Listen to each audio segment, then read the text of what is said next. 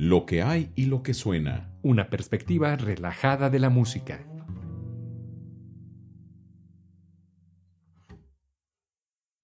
Hola amigas y amigos, bienvenidos a una emisión más de Lo que hay y lo que suena. Les saluda Luis Güense y le doy la más cordial bienvenida a mi amigo Cedric de León. Hola Luis, hola qué tal amigos Radio Escuchas que nos siguen en podcast. Un placer estar con ustedes en otra emisión más de Lo que hay y lo que suena. Ya en esta tercera temporada de Lo que hay y lo que suena, 2021. Híjole, qué rápido se pasa el tiempo, pero bueno, así es la ¿verdad? Así como que, como que sintiendo y no, y como que este año sabático también ya se está acabando. Entonces. No sé, qué, eh, no sé a qué te refieras con que se está acabando, pero bueno, sí. Bueno, ah, es cierto. Eh, el año sabático sigue. es cine permanencia voluntaria. Ándale, de permanencia involuntaria. Sí, ha sido bastante turbulentos estos, eh, de hecho ya va a ser el año completo. Sin embargo, bueno, la música sigue y nos acompaña día con día en todos los aspectos, incluso hasta en el ruido de la calle, que a veces es música y a veces también eh, no nos ponemos a, a, reflexionar, Luis, bueno, a lo mejor muchos de nosotros no, sobre que los compositores y aquellas personas dedicadas a la creación, intérpretes, etcétera, pues también son seres humanos, también han vivido situaciones, vivieron situaciones eh, difíciles, tuvieron sus asuntos, sus queveres, y bueno, eso no los hace ser mejores ni peores seres humanos. ¿De qué vamos a hablar el día de hoy?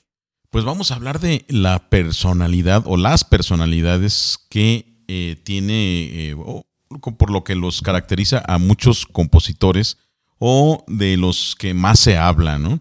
Porque si analizamos eh, todos aquellos genios que contribuyeron a la historia de la música, la lista es interminable. Entonces, digamos que de los más conocidos, ¿no? Pues de, los que rifan en el eh, top ten, por así decirlos, ¿no? Exacto. De, de, los que más ponen su música ahí en, la, en, las radiodifusoras. Sí, de hecho podríamos eh, platicar al respecto sobre los compositores, el top de compositores, ¿no? De lo que hay y lo que suena, porque hay un montón de compositores también olvidados, tanto los olvidados como los eh, super escuchados, ¿no? Porque seguro usted ha escuchado las cuatro estaciones de Vivaldi, seguramente ha escuchado el Chile con pan, perdón, la quinta sinfonía de Beethoven, eh, pero a ver, ¿quién se ha echado la consagración de la primavera completita? A ver. Y aún así, esos entran dentro de los más sonados, aún, aún esos, ¿no? Pero, eh, por ejemplo, la, este, los elementos que, eh, que, el otro día, este, en el programa anterior, sugeriste, ¿de qué compositor, Master? De Jean Ferrey Rebel. Exactamente, Rebel. Eh, ahí, ahí dices tú, ay, caray, como que casi no, pero hay que hacerles justicia. Esos no se los vengo manejando, joven. Sí, exacto. Porque son muy buenas obras y, todavía hay unas eh, geniales que quedan ahí en el, en el olvido y pues también hay que aprovechar para hacerles un poquito de justicia. Sí, o de aquellos también hay compositores que tuvieron su One Hit Wonder, esos que les pegó nada más una o dos, por supuesto que tienen muchísimas más obras, pero que solamente son recordados por dos o tres obritas ahí de del repertorio, pero de eso hablaremos después. Como Massenet. Ah, es más No, pues, eh, o, de aquellos que sí tienen un montón de obras, pero ni siquiera le conocen un hit, ¿no? Mercadante, de esos, este, Marcabrú, de la música medieval, o cosas, eh, y compositores de esos, de esos asuntos tristes que vale la pena revivir en algún momento. Claro que sí. Que también tenían sus asuntos, ¿eh? Todo el mundo tenía sus. Por ejemplo, este Marcabrú, compositor de la Edad Media, pues decían que era increíblemente misógino y que su mamá lo tiró al, cuando nació en la puerta de un gran noble. Pero bueno, leyendas que hablaremos después. Pero ah, ¿de qué hablamos hoy, por ejemplo? De, de, de esos asuntos de los grandes compositores que tristemente no se conocen o alegremente sí se conocen. Sí, o los que algún filme cinematográfico se ha encargado de, de subrayar, ¿no? Pues vamos a comenzar con, yo creo que el que enlista el que encabeza esta lista es Beethoven. Para los cuates, el Beethoven, ¿sí? que, nace en Bonn en, 1770 y muere en 1827. Bueno, dicen que destrozaba eh, cosas en sus ataques de ira, ¿no? Esa es así como la imagen que se tiene del genio iracundo, ¿no? Pero bueno, ¿por qué es un genio? Hay que explicarlo. La respuesta está en sus nuevas sinfonías, sus cinco conciertos para piano y orquesta, las más de 30 sonatas para piano, la ópera de Fidelio y sus piezas vocales. Bueno, por señalar algunas, ¿no? Ahí nomás. Ahí nomás, exactamente. Eh, dice, nueve sinfonías, ¿qué? Nada más nueve. Bueno, pues ¿cuántas has compuesto tú, no? Antes de hablar. eh, ¿Por qué su vida fue turbulenta? ¿Qué habrá sido? Porque se quedó sordito. Bueno, quién sabe. Beethoven fue un niño prodigio, eso no hay duda, de la música gracias al empeño de su padre, que también, digamos, lo incentivó, ¿no? Obviamente con sus métodos poco, poco ortodoxos, ¿no crees, Master? O más bien muy ortodoxos. Ah, exacto, un hombre alcohólico y violento que hizo todo lo posible por conseguir que el muchacho fuera un nuevo Mozart, ¿no? Y tú tienes que ser como ese niño prodigio que daba conciertos aquí y allá con su carnala, ¿no? Pero bueno. Nanernel. Con Nannerl, Mozart, exacto. Su dura infancia de Beethoven, sumada a una sordera que lo aisló totalmente del mundo y de la vida social, hicieron de él una persona taciturna y con problemas de carácter, que llegó a vivir 70 domicilios diferentes, Master, imagínate. Entonces dicen que entre las en que entre los objetos que destrozaba pues incluían también las viviendas, ¿no? Algunos de los cuales pues destrozó en estos ataques de ira. O sea, imagínate con la silla rompiendo ventanas, pateando las, eh, eh, las puertas, eh, destrozando todo el inmueble que pudo haber tenido aquellas viviendas del siglo XVIII, ¿no?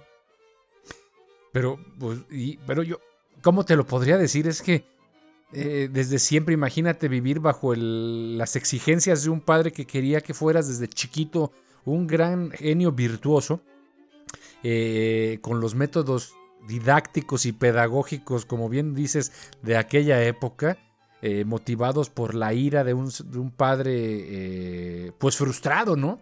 Que habrá que entender cómo influyó en la personalidad de este hombre, este Beethoven, que pues básicamente es el... Además, la transición entre el clasicismo y el romanticismo no es ni de aquí ni de allá, así como la India María, eh, pues ha de haber sido muy complicado el poder estar bajo la sombra de los grandes. Y después, pues como bien lo comentamos y lo sabemos, pues su problema de audición, que por cierto dicen que realmente no estaba sordo tan, o sea, estaba sordo, por supuesto, pero que alcanzaba a tener un grado mínimo de audición. Pero para un compositor y para un músico que además lo pintan luego en las películas como miserable que vivía ya en la indigencia, bueno, tampoco dicen que sea cierto, sin embargo, pues su personalidad lo aisló precisamente por esta, este genio, ahora sí, hablando de, eh, en ese sentido, Master. Claro, fíjate que hay una película que les recomendamos eh, que dibuja muy bien la personalidad de Beethoven, interpretada por Ed Harris, este, este actor hollywoodense. Eh, se llama La Copista. También se eh, lo hemos, eh, bueno, los títulos en inglés es Copying Beethoven, copiando a Beethoven, y un título en español que no me gusta mucho, pero ya se la saben cómo es eso de los rollos de los títulos de las películas, que muchos quisiéramos saber qué criterios toman, pero bueno, aquí se llama Beethoven Monstruo Inmortal. Esa película, véanla, sí, con Diane Kruger, y con eh, Ed Harris. Muy buena película. Ahí ponen eh, eh, a un, Beethoven muy cercano a, como pudo haber sido, seguramente según, de acuerdo también a, las, cartas, los, sus biógrafos y muchos comentarios de, la época. está muy, muy, muy, muy certera, me parece. Yo creo que es el mejor Beethoven que he visto interpretado en cine. Hay otra que es la de Immortal Beloved, la amada inmortal, que también es interesante la película, por ahí si la, quieren ver. Y hay mucho de, películas de Beethoven, pero ciertamente esta de La copista, o copiando a Beethoven, es una obra interesante porque creo que lo ponen en una visión eh, externa, eh, Pero véanla, véanla, ya hablaremos de esa película en algún momento. Muy recomendable. La escena de, esta película donde eh, hay una ponencia de, arquitectos eh, sobre proyectos de, hacer un puente ahí en Bonn y, eh, bueno, en alguna otra parte cerca de Viena. entonces, Beethoven pues va, asiste y, es, es, es querido y es apreciado por toda la gente. Eh, hago un paréntesis en, la pintura que, existe eh, del velorio de, Beethoven, de la marcha fúnebre eh, rumbo al, sepulcro. Es una cantidad enorme, enorme, enorme de gente la que asiste a su, este, a su despedida, ¿no? Pero bueno, cuando la, este, fue esta, este concurso de, las maquetas de, proyectos de arquitectura de un puente, hay uno que no le gusta, ¿no? Y que dice, no, sabes que esto es una basofia. Entonces lo agarra bastonazos la, la, maqueta y dice por ahí uno de los de las autoridades, ¿no? Dice, bueno, si no le gusta a Beethoven, a mí tampoco me gusta, ¿no? Entonces ahí ponen bien en claro y, ciertamente, o sea, tenía eh, sus fans y era, era un tipo respetado tanto por sus obras como por su propia personalidad obvio, se, granjeaba enemigos por su mal carácter, pero era de esos tipos de personalidad extraña, ¿no? Que terminabas amándolo.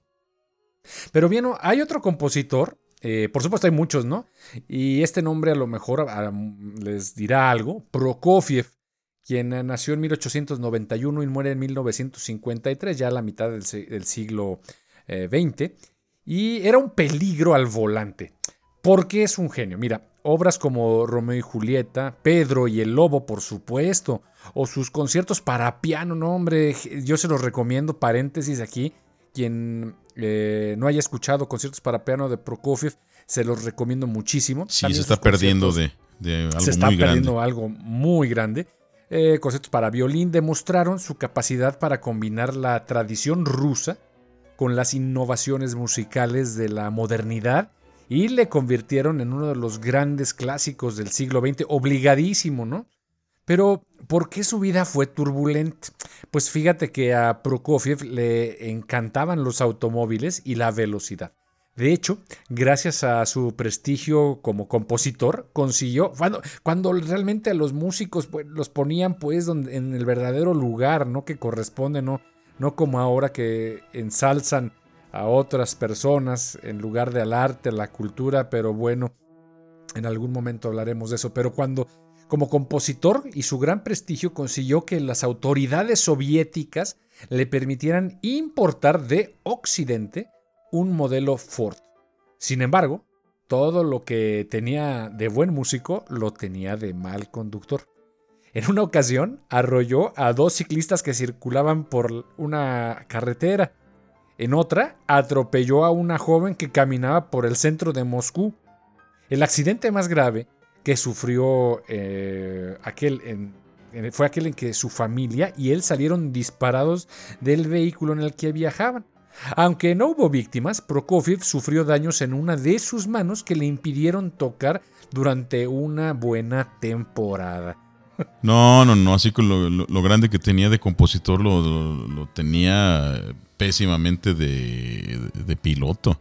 Ahora estamos hablando que en las altas velocidades de, los automóviles de aquella época, ¿no? Eh, que digo, ni los caminos estaban adecuados para treparle y las máquinas pesadas de que le habrá conducido a autos modelo 30 y 38 para acá, ¿no? Más o eh, menos, probable eh, ser. Exactamente, 40, este, algo del, algo de los 50, ¿no? Este, Pero bueno, ya tener antes de su muerte. De los, años 40 y de los 50 ya, ya, ya daba duro el catorrazo. Pues era pura lámina y unos motorzotes. Sí, no, pues lo que les daba, eh, ahorita que estabas comentando, estaba pensando más bien a los pobres tipos que les tocó a los ciclistas, el, laminazo, ¿no? Y a la, a la chica está en el centro de Moscú pues el qué accidente, ¿no? Más bien aquellos fueron los, las víctimas de ese, de ese accidente, ¿no? Exacto. Sí, pero, pero bueno, algún defecto. E, eran seres humanos, ¿no? Tenían, como dices, Master, su qué y su por dónde. Muy bien, sí. Bueno, ¿qué te parece si hablamos ahora de la personalidad de Johannes Brahms? Adelante, este, este gran compositor. El buen Brahms, ¿no? Eh, en Hamburgo. Hay una película, ¿no? Que se llama El niño Brahms, ¿te acuerdas? Esa no, la vi, fíjate. Sí, sí la has visto, la del niño. Así se llama el niño Brahms, que es un muñequito, a final, que hay un matrimonio en Inglaterra. Ah, el niño, simple se, llama, el niño, sí, sí, como no, ya, ya, ya recordé, y también es el Brahms, exactamente. Sí, y hay la segunda parte, ¿eh? Ah, bueno, pues también para agregarla a la lista. Pero vamos a hablar de este. No, no la agregues. No la agregues. Ah, bueno, no, no, no la verdad ya la 1 está buena. No, la 1 está muy buena. La 1 Pero bueno, no vamos a hablar del niño Brahms. Vamos a hablar de quién? De Johannes, Johannes Brahms. Sí, ah, ok, perdón. Hamburgo 1833 y muere en Viena en 1897. Una vida de infidelidad. Ándale, ya vamos a empezar ahí con, con trapitos ahí. Bueno, porque es un genio. Es considerado una de las tres B de la música clásica junto a Beethoven y Bach. Nada más. A un lado, ¿no? Este, o junto con ellos. ¿Sí? Beethoven, Juan Sebastián Bach y Brahms. Ahí la triada de la B. En pleno romanticismo, Brahms rechazó las innovaciones de músicos como Liszt y Wagner para mantenerse fiel a clásicos o a eh, estatutos clásicos como los de Mozart y los de Haydn bajo cuya influencia compuso conciertos, sinfonías y danzas. Em, ¿Por qué su vida fue turbulenta? Híjole, ¿a quién le echaremos la culpa, Master? Pero bueno, desde muy joven. Ay, Dios. Johannes Brahms recibió el apoyo de Robert Schumann, su, su compísima, ¿no? Y su esposa Clara, su amiguísima, que nada más. Eh, su compa y su amiguis. Pues sí. Porque nada más al conocer al muchachito, pues al joven Brahms, quedó prendada esta Clara de su talento musical y atractivo físico. O sea que era guapo el Brahms. Sí, el tipo era carita, ¿eh? Y eh, detrás de esas barbotas se escondía un ser humano bello. sí, no, es que hay fotos, bueno, imágenes eh, de Brahms de joven y sí, el tipo era carita. Sí la pega, o sea, entendemos por qué la hermosa Clara Schumann, este, pues ahí dio su bracito a torcer. Bueno, dicen. Sí. Sí. Bueno, ahí eso habrá que. Sí, está interesante. Y Schumann sí estaba medio así como tú y yo comprenderemos. Y, Clara Schumann es una mujer muy, muy guapa, ¿eh? Lo que, se, lo, que se, lo que se ve. Lo que se ve no se juzga. Sí, exacto. Y bueno, dicen que a espaldas de Schumann, Johannes Brahms y Clara comenzaron una relación que continuó aun cuando el famoso músico o sea, Schumann falleció en 1856. A pesar de ello, Nunca llegaron a casarse e incluso acordaron romper las cartas que probaban su infidelidad, pero no lo cumplieron. Por eso ahora se conoce aquello de lo que Schumann nunca se enteró. Y aquí más bien... Esto ya es así como chililla, ¿no? Sí, qué, qué malón, digo, pues, siento mal onda por el Schumann, ¿no? Imagínate, él en el manicomio, ¿no? el Schumann, ese mi Brian. Sí, el, Schumann este, en, el, manicomio, mientras acá el Brahms con la Clara. Eh, duro que dale. Y, digo, e incluso a la muerte de Schumann, pues nada, solamente estaba esperando la visita de Clara. Dicen que después de aquel profundo abrazo, eh, días después murió Schumann. Sí, eh, fíjate que hay muchas cuestiones, mucha controversia al respecto sobre el romance de, de Clara y de Drums. No es claro. Y hablando con Lucho González, que por cierto ya lleva un año que partió de este mundo, precisamente platicábamos de eso, de la relación de Clara Schumann y Robert, eh, de Johannes Brahms. Eh, él aseguraba, o sea, categóricamente como él era, y además enérgicamente, que Johannes Brahms y Clara Schumann nunca tuvieron nada que ver en el aspecto sentimental, eh, sexual, ¿por qué no decirlo? Que tenían una admiración profunda. Sí, él de hecho se, enardecía y dice, no es cierto, no es cierto. Digo, Lucho, pues gran, gran musicólogo y amigo, este, que donde quiera que estés, pero no, a ver, ¿y, qué sabes tú de estas cartas de las que estuvimos ahorita comentando? ¿Tú has tenido acceso a, algún facsímil de estas cartas? Sí, es, es, mira, a final de cuentas están llenas de un romanticismo y ahora sí, de la época, de ese ideal, yo creo que ahí todo lo que no pudieron llevar o consumar directamente lo volcaron ahí, ¿eh? Pero bueno, esto será tema de conversación. Eh, mm, pero bueno, Muchos oh, decían que. Brahms lo habían recogido Clara Schumann y Robert Schumann en su seno porque era un vago que tocaba en bares, etcétera, etcétera. Pero pues esto también no es cierto, ¿no? Eh, eh, Johannes Brahms no, no, no le entraba a esas ondas. No, pero digo, eh, además lo que podían hacer, pues para qué lo escribían, ¿no? Entonces, las cartas pues nos dejan, nos abren la ventana a lo que pudo haber sido todavía mucho más grande, ¿no? Y digo, eh, dentro del, fuera de lo del chisme y lo del moro, pues qué bueno, ¿no? eran dos, eh, dos grandes eh, músicos, porque también Clara pues, era una excelente pianista. Y, pues qué bueno, ¿no? Que, que, se dieron la oportunidad este, y, quedó pues en familia, porque finalmente... Pareces esas, esas doñas de lavadero, pues que rehicieron su vida, se Exacto, sí. Y, por, y por, los, por los tabús de la época, los tabúes de la época, las... Eh, las cuestiones del qué dirán y todo ese rollo, pues más bien tuvieron que echárselo escondidas muchas cosas, ¿no? Entonces... Pero recuerda que en aquella época, en aquellos lugares, todo se sabía y si hubiera sucedido algo realmente escandaloso que pudiera poner, eh, recordemos que Clara Schumann pues era una viuda con hijos además, ¿no? Y hijos pequeñitos eh, que, que, podrían sufrir del escarnio, ¿no? De, de, la sociedad en la posición de que Clara se encontraba. Entonces, creo yo por ese lado que Johannes Brahms tenía ese tal, tal amor que sabía que de alguna manera tenía que cuidarlo para evitar los dimes y diretes, porque Clara Schumann era una personalidad en la sociedad, ¿no? Entonces ahí esta, tal vez habría, habría que, no sé, la verdad. ¿Usted qué piensa, amigo Radio Escucha, en esta? Ahora sí ya se volvió de lavadero esto entre Robert Schumann, Clara Schumann y Johannes Brahms. Basta con escuchar la música de Brahms y la música de Schumann, o sea, es... Creo que lo dice todo. Y la música de Clara Schumann, por cierto, también era compositora.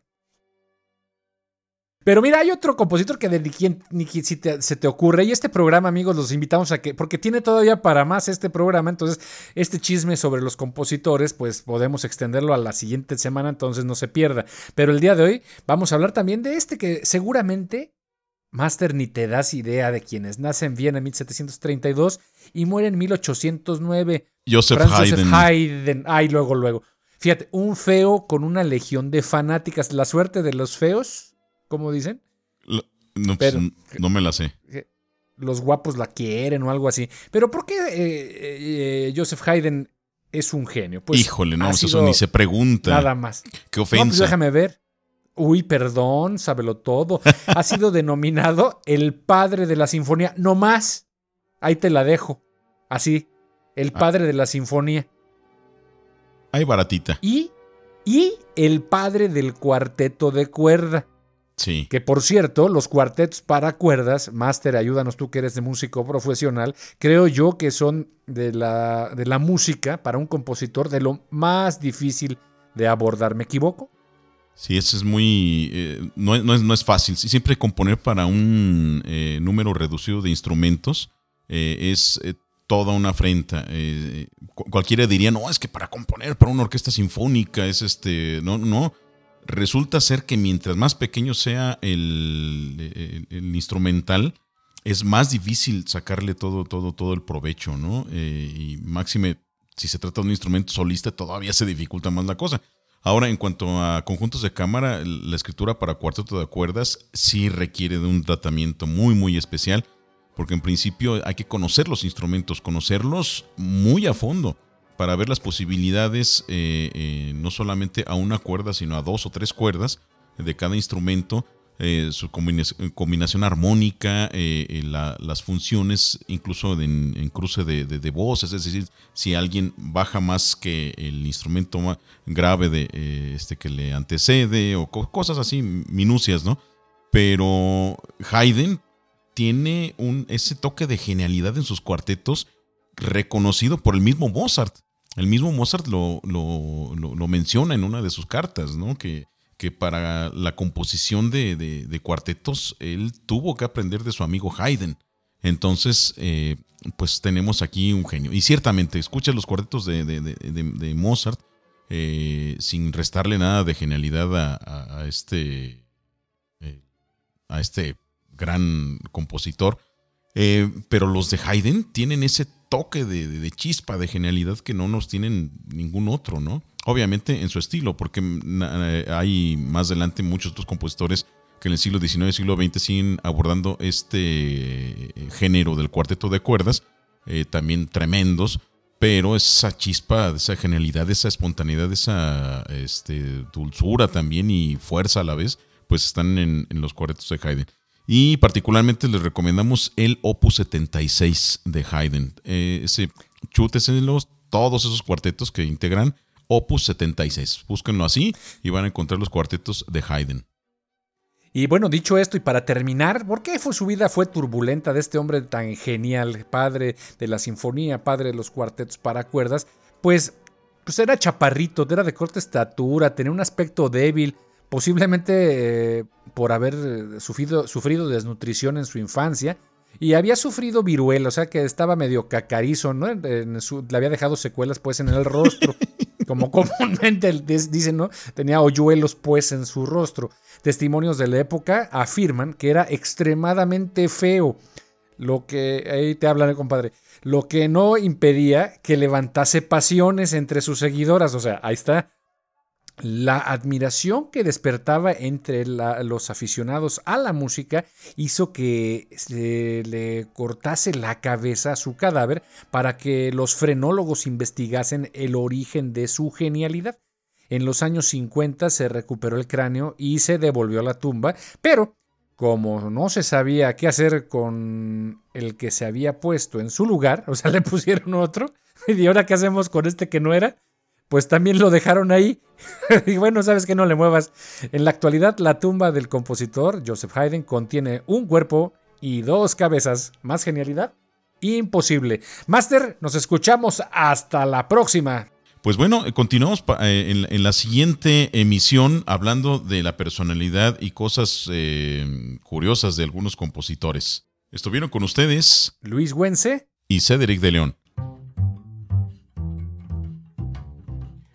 Lo que hay y lo que suena. Una perspectiva relajada de la música.